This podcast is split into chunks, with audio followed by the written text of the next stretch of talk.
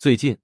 北京市的机构改革方案已经得到了党中央和国务院的正式批准。这一消息于二零二零年十二月二十六日由财联社发布。此前，在十二月二十五日，北京市召开了全市机构改革的动员部署会议。在会议上，市委书记尹力提出了改革的具体要求和方向。尹力强调，改革的关键是要贯彻落实党中央的要求，并结合北京市的实际情况。改革的重点将集中在优化和调整金融科技、社会、数据等关键领域的机构设置和职能配置。这意味着，改革将涉及到市场关注的核心部门和领域，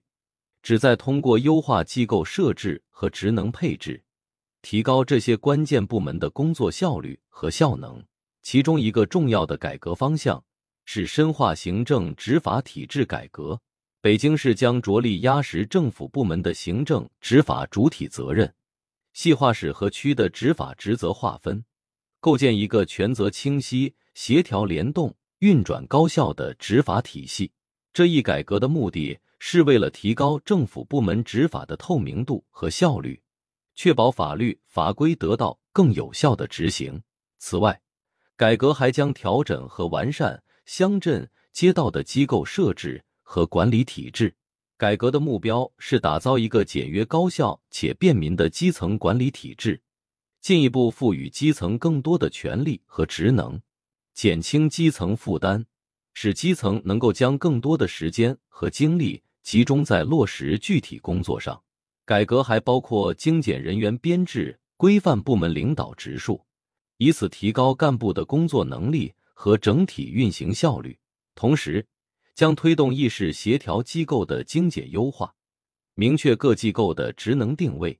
健全运行制度，规范运行过程。总的来说，北京市的这次机构改革是一次全面而深入的改革，通过优化机构设置和职能配置。深化行政执法体制改革，调整完善基层管理体制，精简人员编制和规范部门领导职数，以及推动议事协调机构的精简优化等措施，改革旨在构建一个更加高效、透明、公正的政府管理体系。这些改革措施的实施，将进一步提升北京市政府的服务效率和质量。